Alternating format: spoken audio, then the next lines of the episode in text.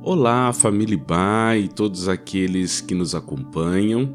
Aqui quem fala é o Marcos Vicente e este é o devocional diário da Igreja Batista, Avenida dos Estados, em Curitiba, Paraná. Hoje é segunda-feira, dia 6 de setembro de 2021. Nesta semana, acompanhando a nossa nova série de mensagens iniciadas neste domingo, nós vamos refletir sobre recomeços. E o texto bíblico de nossa meditação para hoje está no livro de Neemias, capítulo 1, dos versos 1 ao 4. Está escrito assim: Palavras de Neemias, filho de Acalias, no mês de Quisleu, no vigésimo ano, enquanto eu estava na cidade de Suzã, Hanani, um dos meus irmãos, veio de Judá com alguns outros homens, e eu lhes perguntei acerca dos judeus que restaram, os sobreviventes do cativeiro, e também sobre Jerusalém. E eles me responderam: Aqueles que sobreviveram ao cativeiro e estão lá na província passam por grande sofrimento e humilhação.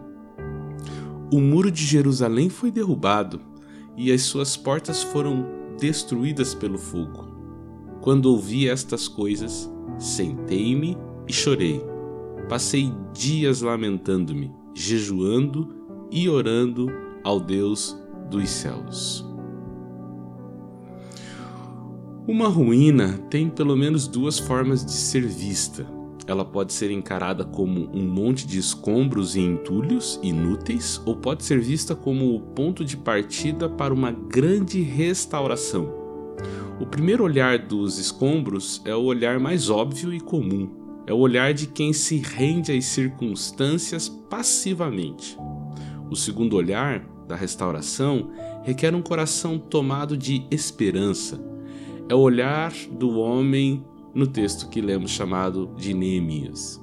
Nos dias de Neemias, a cidade de Jerusalém estava em ruínas, totalmente destruída por causa da invasão que a cidade sofrera na guerra contra o Império Babilônico. Na ocasião, aqui descrita, Neemias vivia no exílio e desfrutava de uma condição confortável, trabalhando como copeiro do rei.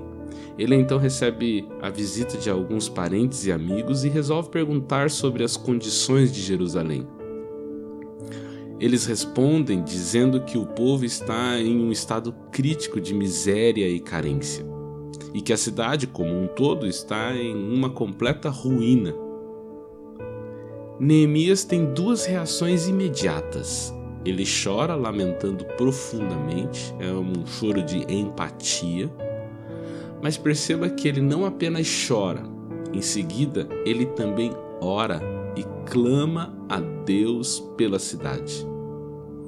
E observe que ele não apenas chora e ora, mas em terceiro lugar, Neemias se dispõe a fazer algo e a ajudar a cidade a ser reconstruída. A cidade está em escombros, mas o olhar de Neemias não é refém do óbvio.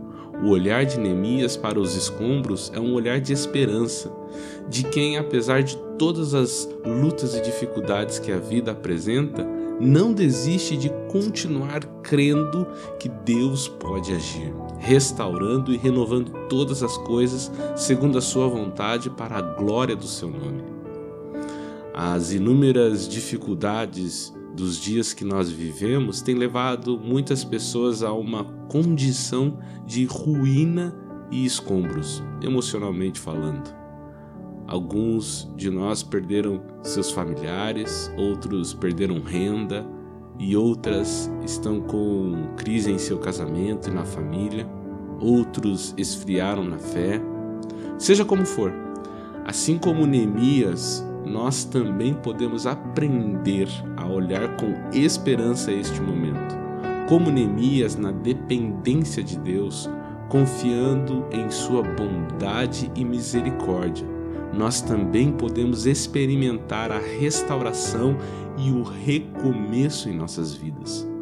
Chore e lamente por sua dor, mas também ore e busque a renovação das suas forças em Deus. Que Deus te abençoe com este olhar de esperança e recomeço ao longo destes dias.